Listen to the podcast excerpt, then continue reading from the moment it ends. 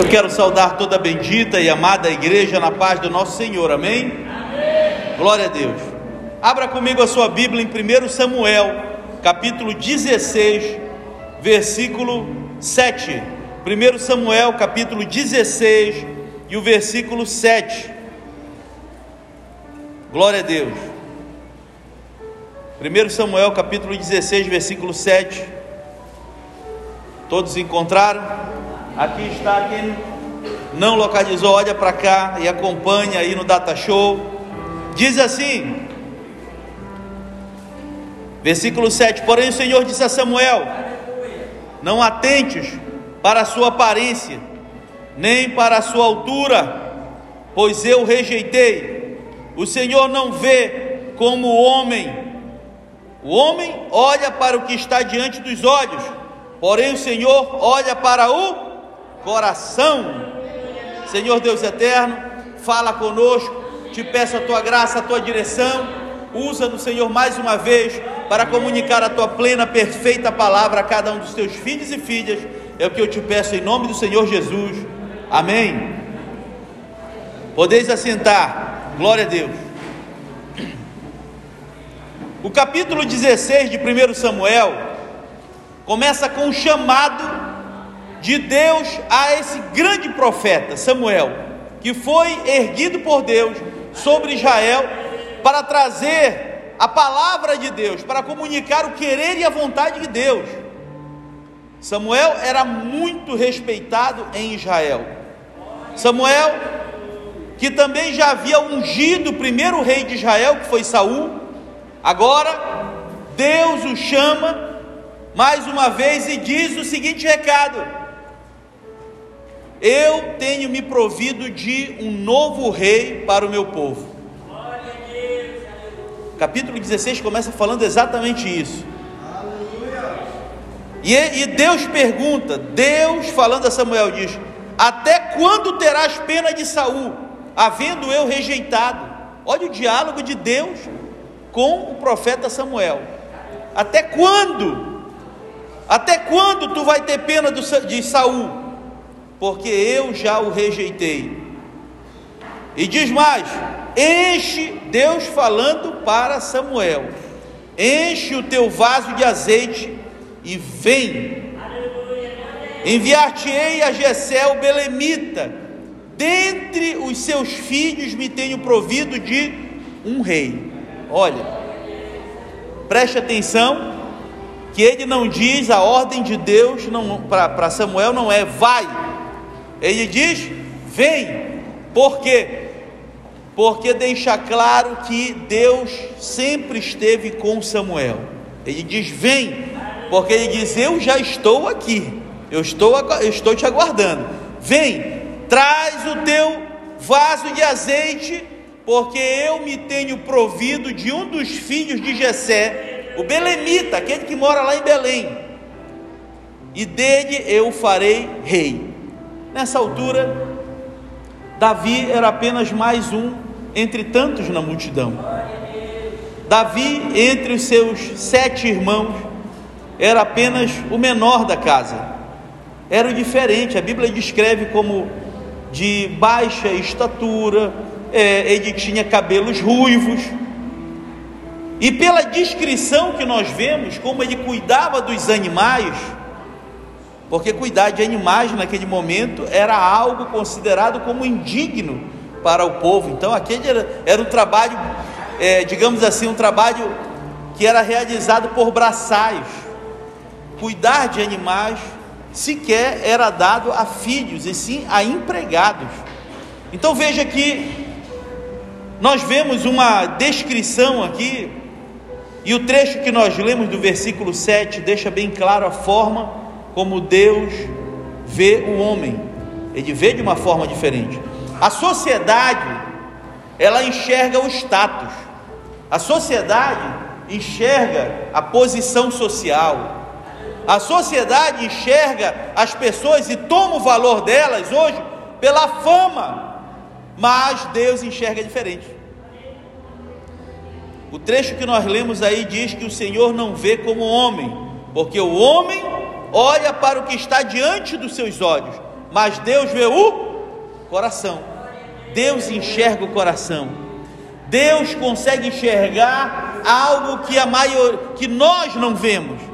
Deus consegue distinguir o que nós temos, a nossa maior beleza não está em um corpo esculturado pela academia, não. A nossa maior beleza não está numa foto bonita postada no Instagram com muitas curtidas, não. A nossa, a nossa maior riqueza e beleza não está em um status social, não está no dinheiro, não está em uma conta bancária a maior riqueza está dentro do nosso coração. A maior riqueza que o ser humano guarda está dentro do seu coração. E é essa riqueza que Deus consegue enxergar, só Ele consegue ver, só Ele consegue identificar. E muitas vezes, quando a gente acha que não tem valor algum, quando a gente está sendo rejeitado, está sendo ignorado, e muitas vezes sofrendo tribulações e pedradas, até mesmo de dentro da nossa casa, como sofreu José. Lembre-se sempre disso, que Deus não vê o que está posto diante dos olhos, Deus vê o que está no coração. Glória a Deus. E não adianta tentar pisar, e não adianta tentar jogar na lama, não adianta. É Deus que sabe a dimensão do valor que você tem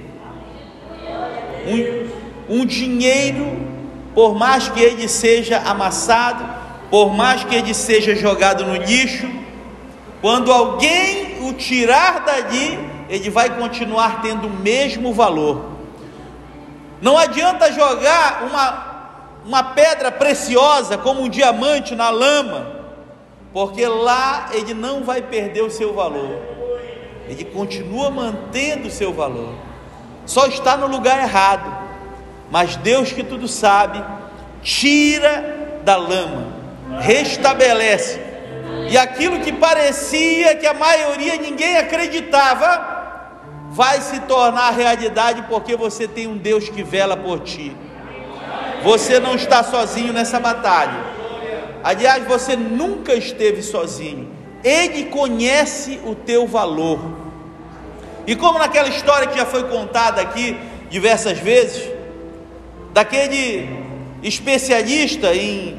Ele chama ah, um ourives, ah, aliás, um pai chama o seu filho e diz: Olha, meu filho, faz o seguinte. Ele tira o seu anel, aquele pai, mostra para o seu filho de 10 anos um anel com uma pedra preta, redonda, e diz assim: Vai lá na feira Vê quanto é que tu consegue nesse anel aqui. E ele leva aquele anel com aquela bola preta em cima. E na primeira feira, no primeiro feirante de olha, diz assim: rapaz, isso aí não vale nada. Vai-te embora daí que eu estou perdendo tempo. No segundo, ele vai oferecer, e aí diz: Eu te dou no máximo cinco reais só para tu ir embora logo daqui e deixa esse anel de bazuca aí, ok? E no terceiro, ele diz assim: Olha, rapaz, até é, é feio o anel, é feio. O máximo que eu te dou aqui é, é 10 reais e olhe lá. E ele volta triste, aquela criança, para o seu pai. E ele diz: Papai, por que o senhor me fez passar essa vergonha tão grande? Por que o senhor me fez passar essa vergonha? Eu fui na feira, tem um que não quis dar valor algum, tem outro que disse que o máximo que valia era 10 reais. Ele pega então e diz: Agora você vai levar lá naquele ourives que fica lá no centro, vá lá, entregue para ele a presente e diga que você quer vender, quanto ele pode lhe dar. E assim ele vai. O filho leva o anel e coloca diante dele o ourives, o especialista em joias, olha com calma, pega os seus instrumentos, analisa bem e diz assim: Onde tu achou isso, menino? E ele diz: Foi meu pai que me deu. E ele, ele mandou perguntar quanto é que vale. Ele disse: Menino, tu tem noção do que tu estás me trazendo aqui? Isso aqui é uma pérola negra extraída dos oceanos do Atlântico Sul, uma raríssima espécie que só dá naquela região. Isso aqui não tem valor. Fala para o teu pai que se ele quiser 500 mil é o que eu tenho agora nesse momento para dar para ele. Mas eu consigo mais. Mas deixa aqui essa pedra, não leva para tua casa não, por favor. E aquela criança pegou o anel e disse: Não, papai disse que não era para me vender, era só para me perguntar quanto vale. E ele correu de volta. E quando chegou, seu pai deu um abraço e disse: Assim é você, meu filho. Você fica triste, você vem chorando, você vem dizer que ninguém te dá valor. A questão é que você está indo nos lugares errados, onde as pessoas não vão te reconhecer. Não procure feiras da vida, não, não é lá que você vai saber o teu real valor. Só quem sabe o teu real valor é o especialista, é aquele que te fez, é aquele que conhece o teu real valor. Glória a Deus, aleluia. Jesus de Nazaré, você não tem preço. Glória a Deus. Davi estava ali, nos campos, e a Bíblia diz que quando ele atravessa, você imagina só, uma das maiores autoridades passando de cidade em cidade. Você imagina o alvoroço que vai provocando por onde Samuel passa. Ele atravessou Israel, ele estava no norte de Israel e ele foi para o sul de Israel cumprir essa ordem. Só que cada vez que ele aparecia em uma cidade, os anciãos da cidade ficavam com medo e perguntavam logo, corriam, mandavam um grupo na frente diziam: a tua vinda, a tua passagem por aqui é de bem ou é de mal? Porque todo mundo temia, ele vinha trazendo o juízo de Deus. E ele dizia: Não vos preocupeis, porque eu vim oferecer sacrifício, como Deus havia ordenado. E eu imagino a multidão que ele foi levando até chegar lá. Quando ele chega naquela pequena cidade, Belém, ele entra naquela cidade e vai até a casa de Jessé. Chama todo. Jessé já sabia essa altura e preparou um, um jantar muito lindo. Preparou a mesa, a mesa estava posta.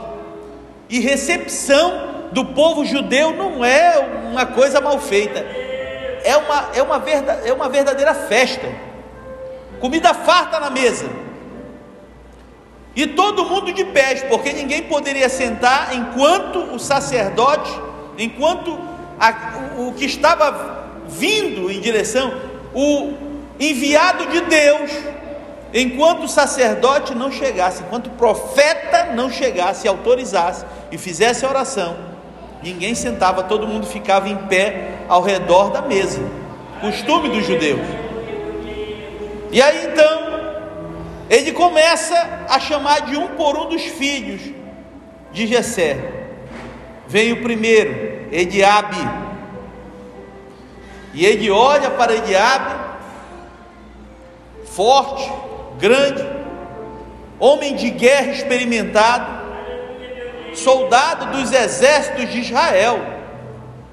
Os filhos de Jessé, todos lutavam em guerras, todos eram soldados experimentados de guerra. E ele foi chamando de um por um. Eliabe, ele olhava Talvez os olhos humanos dissessem assim: Eu acho que é esse aqui. Olha o tamanho desse homem, olha como ele é bem preparado, olha como ele está vestido para a guerra. É um soldado preparado. Mas o Espírito Santo falava ao ouvido do profeta Samuel, dizendo assim: Não é esse, esse eu rejeitei. Chama o próximo, Aminadab. Aminadab se prepara, se coloca ali diante. Quem é? E vai chamando então de um por um um a um vai chamando os filhos, e um por um vai sendo rejeitado. Esse eu rejeito, esse eu rejeito, esse também eu rejeito. Rejeitou todos. E o Samuel então diz: tem alguma coisa errada aqui. São todos os teus filhos, são esses? Porque o Espírito Santo está falando aqui que todos esses que estão aqui foram rejeitados. Então Jessé revela o que faltava ainda. Jessé diz assim: ainda falta o menor. Olha só. E o mistério começa aí, porque Deus tem um mistério com os menores. Deus tem um mistério com aqueles que estão esquecidos, com aqueles que estão abandonados pela sociedade, com aqueles que são rejeitados, Deus tem um mistério. O mistério que o homem não consegue ver, porque só ele consegue enxergar o que está dentro do coração. E a coisa já começa a mudar. Onde é que ele está? Pergunta o profeta Samuel: onde é que ele está? E Jessé, meio constrangido, diz: ele está ele está ele tá lá para o campo cuidando das ovelhas. Olha só, não era para estar ali? em um momento tão oportuno. Veja a forma como ele era tratado dentro da sua própria casa, rejeitado, dentro da sua própria casa. Isso é um sinal claro que a Bíblia nos revela de que ele não foi convidado para aquela cerimônia, porque ele foi rejeitado pelos olhos dos homens, mas estava escolhido pelos olhos de Deus. E a coisa começa a mudar a partir de agora. Sabe por quê? porque tudo o que vai acontecer na vida de Davi a partir de agora começa com a unção. Começa com a unção. Começa com a escolha. É quando Deus escolhe, não é quando o homem quer. É quando a vontade de Deus se sobressai. E sabe o que é que o profeta Samuel diz? Ele olha para todos que estão ali, imagina a quantidade de gente do lado de fora daquela casa, e diz assim: Ninguém se assenta à mesa enquanto o menor não chegar. Glória a Deus, aleluia. A coisa começou a mudar, irmã Jússi. A coisa começou a mudar. Porque Deus tem um mistério com os menores. Quando você se sentir humilhado, quando você se sentir assim rejeitado, lembre-se que Deus tem um mistério contigo. Glória a Deus, aleluia. E a Bíblia diz então que ele chega e é ungido como rei de Israel. Mas aquilo ali ficou, pouca gente soube disso, e até mesmo o rei demorou para saber o que havia acontecido. Ele foi escolhido, mas vem um momento que vai soprar o seu nome como nunca se soprou um nome em Israel faltava algo, faltava um momento em que Deus aponta o dedo e diz assim: Vou te erguer de forma distinta entre os teus irmãos, entre o teu povo. Chegou o momento em que Deus vai exaltar, olha, é diferente. Deus escolhe, Deus exalta. A Bíblia nos diz o segredo daqueles que são escolhidos e exaltados por Deus. Sabe qual é? 1 Pedro 5,6: Humilhai-vos debaixo da potente mão de Deus, para que ao tempo de Deus Ele vos exalte. O principal segredo é humilhação, é joelho de oração, é uma vida de humildade, é a compreensão de que nós somos servos, que não somos nós, mas é Deus em nós. Sozinho não conseguimos fazer absolutamente nada, mas quando você está na vontade de Deus, nada pode impedir a vontade de Deus na tua vida. Nada vai impedir. Não são os conluios nos gabinetes fechados que vão impedir o avanço daquilo que Deus prometeu para a tua vida. Não são as armadilhas do inimigo colocadas diante do teu caminho que vão impedir você de continuar não são os dardos inflamados, nem pedradas e nem espinhos no caminho que vão te impedir de parar.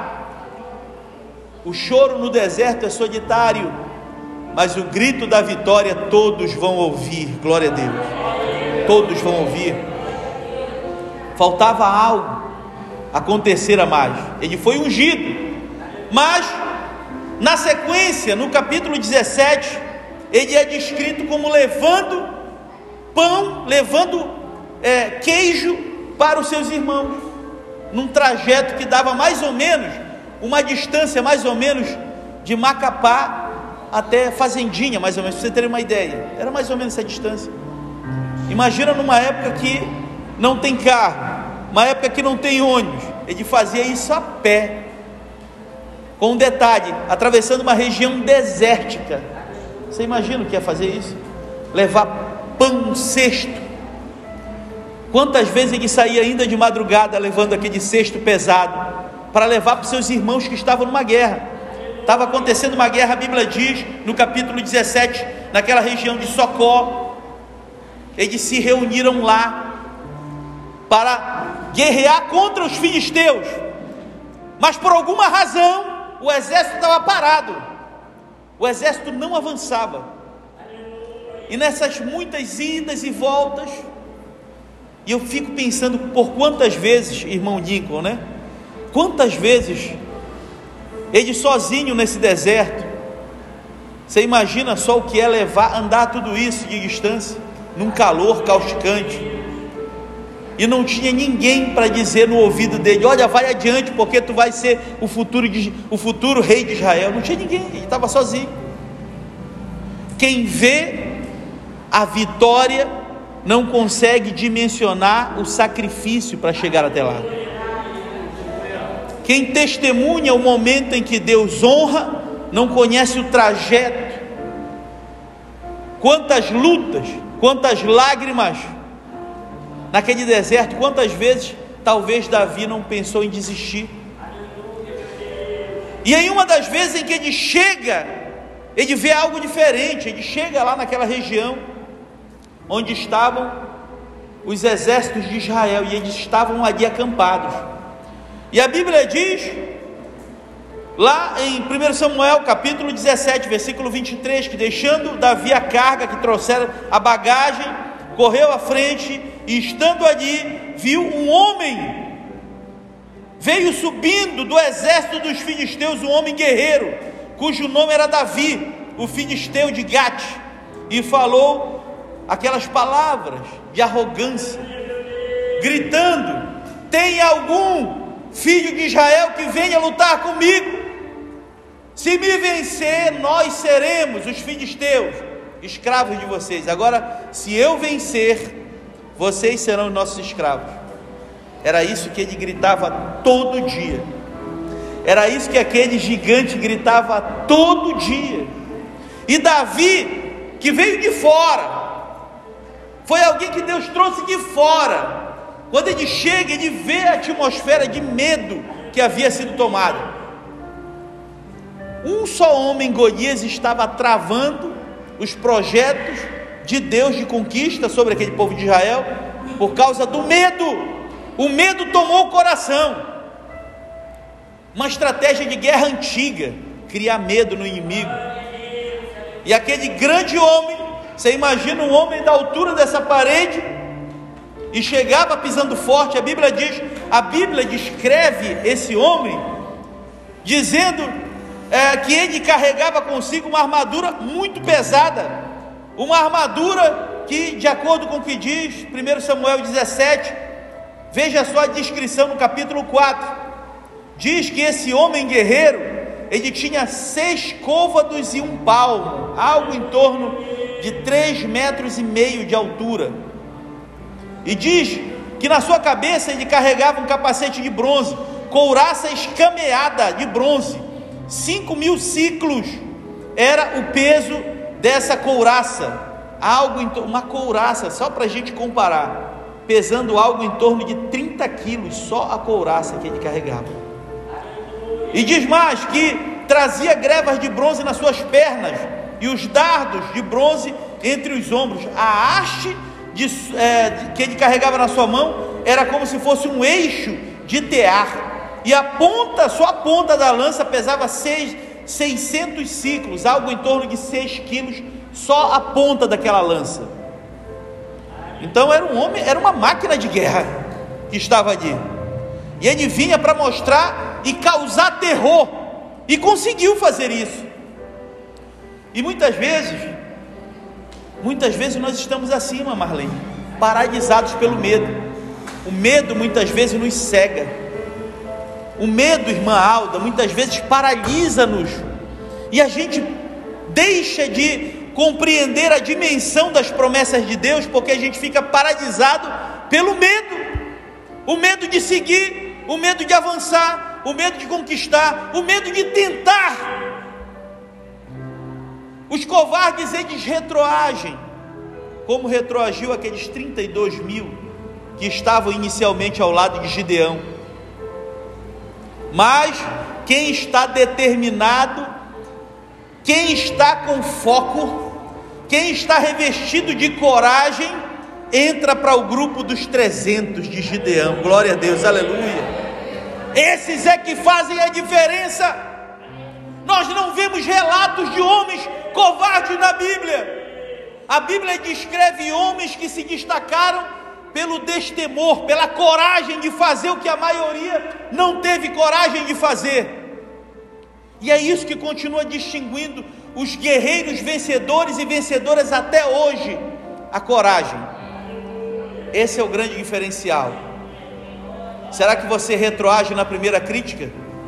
Será que você se abaixa e chora e entra em depressão na primeira pedrada? Não, você tem que estar blindado quando começarem as vozes, quando começarem as vozes do inimigo no teu ouvido, você não consegue, você não pode, você não, você é incapaz. Quando começarem as pedradas, não olhe para baixo, não olhe para o lado para quem está te apedrejando, olhe para o alto de onde vem a tua força. Glória a Deus, aleluia. Aprenda a esperar no Senhor. Quem espera no Senhor, como diz a pastora Berenice, mas os que esperam no Senhor renovarão as suas forças, subirão com asas como águia, correrão e não se cansarão, caminharão e não se fadigarão. Esse é o grande mistério de enxergar além, de ver o que a maioria não consegue ver, de acreditar e alimentar no seu coração a chama da persistência. É a persistência que vai te fazer diferente dos demais. É a persistência que vai te levar a lugares onde ninguém chegou. É a persistência. Dá trabalho? Dá. Dá lágrimas? Dá. Tem momentos que a gente chora? Tem sim. Guerreiros choram. Guerreiros se ferem. Mas cada cicatriz tem uma história para contar de vitória, de conquista. Não pare em nome do Senhor Jesus. Ele está levantando nessa noite uma unção de guerreiros e guerreiras vencedores e conquistadores. Fica de pé comigo. Glória a Deus, aleluia. Faltava algo, faltava algo acontecer. E Deus colocou alguém de fora que não estava contaminado pelo medo. Davi, o pequeno Davi. Sabe quem foi o primeiro a desprezar Davi? O seu irmão mais velho. A Bíblia nos diz lá em 1 Samuel capítulo 17, versículo 28, que ouvindo Ediabe, seu irmão mais velho, falar aqueles homens, acendeu a ira contra o seu irmão Davi. E ele foi lá e começou a querer humilhar Davi. E disse na frente dos outros: Por que tu desceu aqui? E com quem foi que tu deixou aquelas poucas ovelhas do nosso pai? Olha que palavra do irmão, que deveria ser o primeiro a estimular. Muitas vezes a pedrada vem de quem você menos espera. Muitas vezes e boa parte das vezes a pedrada vem de quem você menos imagina, né? Você imaginava que aquela pessoa estaria ali ao teu lado para te apoiar, para te incentivar, e é o primeiro a te colocar para baixo. E o acalanto para a nossa alma, a motivação vem de quem menos a gente imagina. De quem menos você imagina, é que vem a mão que vai estar no teu ombro, vai dizer: Vamos junto, porque eu estou contigo. O teu irmão te abandonou, mas a gente está junto, viu? Vamos continuar. Acredite. Louvado seja o nome do Senhor Jesus. Confie, creia, porque você não está sozinho. E o Ediabe olha e diz: Volta para lá para cuidar daquelas poucas ovelhas. Bem conheço a presunção do teu coração. Olha só, eu bem conheço a presunção. Ele está dizendo: Tu é presunçoso Tu não estás vendo que eu sou mais preparado e a gente está tudo travado aqui diante do homem como esse? Como é que tu, pequeno, despreparado, incapacitado para uma guerra desse tamanho, vem aqui para dizer que tu vai ser o homem que vai lutar contra esse grande guerreiro experimentado de guerra? Olha para tu. Enquanto isso, os outros que estavam lá estavam dizendo: Olha, quem vencer esse homem aí vai ganhar riqueza o rei vai dar a filha para casar e vai ser isento de todos os impostos da casa dos, do, do pai. Sabe o que ele diz? Sabe o que ele faz em relação ao seu filho, ao seu irmão? A Bíblia diz que ele se afasta, ele se desviou, está lá no versículo 30. Então, se desviou dele para o outro lado. Se desviou de quem? Do seu irmão, porque ele viu que não era por ali. Se afaste de gente negativa, se afaste de gente que só quer te colocar para baixo. Guerreiro só anda ao lado de guerreiro. Derrotado só anda ao lado de derrotado. Então aprenda bem a compreender quem é que vai estar ao teu lado. É gente destemido. Vão chamar de doido, claro, como chamaram muitos. Mas são os doidos que Deus chama que faz a diferença, viu? Estão chamando de doido hoje para você, mas daqui a pouco vão estar te chamando de gênio. Confie. E eu tenho visto aqui a vontade, independentemente das circunstâncias, chegou o momento de Deus honrar Davi. E quando Saul vê aquilo, ele chama, imagina Saul, quase dois metros de altura. Aí ele pega a sua couraça, pega a sua armadura e vai colocar em cima de Davi. Fica um capacete grande que não dá nem para ele ver. Fica aquelas mangas enormes arrastando. E diz: Meu Deus, eu não vou, eu não vou batalhar com isso. E não é para batalhar, porque aquela batalha você imagina só se Davi vence com as armaduras de Saul. Saul ia dizer: ele só venceu porque eu ajudei ele, porque eu dei as minhas armaduras. Ele deixa tudo de lado e vai para a beira do ribeiro, escolher cinco pedrinhas, cinco pedrinhas. E dessas cinco ele só usou uma, tinha mais quatro para matar mais quatro gigantes se tivesse lá. Mas ele pega somente uma. E ele vai para o campo de batalha. De um lado está o exército filisteu gigantesco, dando como certo a vitória.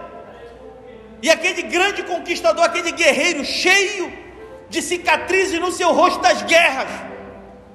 E ele olha para Davi e diz: Hoje mesmo vou entregar a tua carne para os abutres.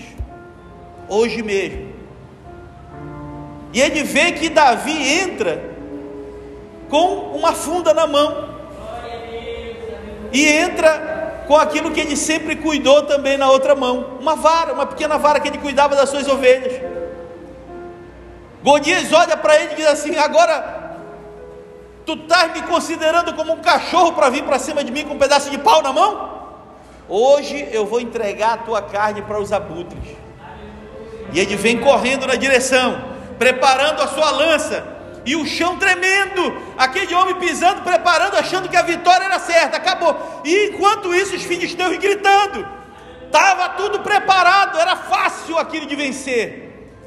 E por outro lado, os israelitas olhando atemorizados, um dizendo, cutucando no outro: Quem fez isso? Quem mandou esse menino para lá? Vai envergonhar todos nós, vai te preparando que tu vai virar escravo agora. Só que o foco de Davi não estava no gigante, o foco de Davi estava em Deus. Ele dizia: Hoje, hoje mesmo, Deus entregará a vitória em nossas mãos. Enquanto isso, ele preparava sua funda olhando para Deus. Deus de Israel, dá-me forças. Eu estou aqui nesse momento. E a funda rodando, e o gigante dando como certo, preparando para jogar a lança. Era fácil demais vencer aquela guerra. E no momento em que ninguém esperava, aquela pedra sai na direção certa e bate na fronte do gigante. E toda aquela arrogância parou. E toda aquela gritaria por um minuto se estancou. E todo mundo ficou paralisado olhando, hein? O que foi que aconteceu ali? Porque o gigante está parado. E a pedra encravada na sua cabeça. E ele cai sobre o chão e o pequenininho corre e carrega, nem espada ele tinha. Ele tirou a espada do próprio gigante, carregou e disse: Pelo Deus de Israel, hoje ele nos dá vitória. Glória a Deus, aleluia. Quando olharam para o exército filisteu, ele já ia correndo a distância. Acabou, acabou a arrogância.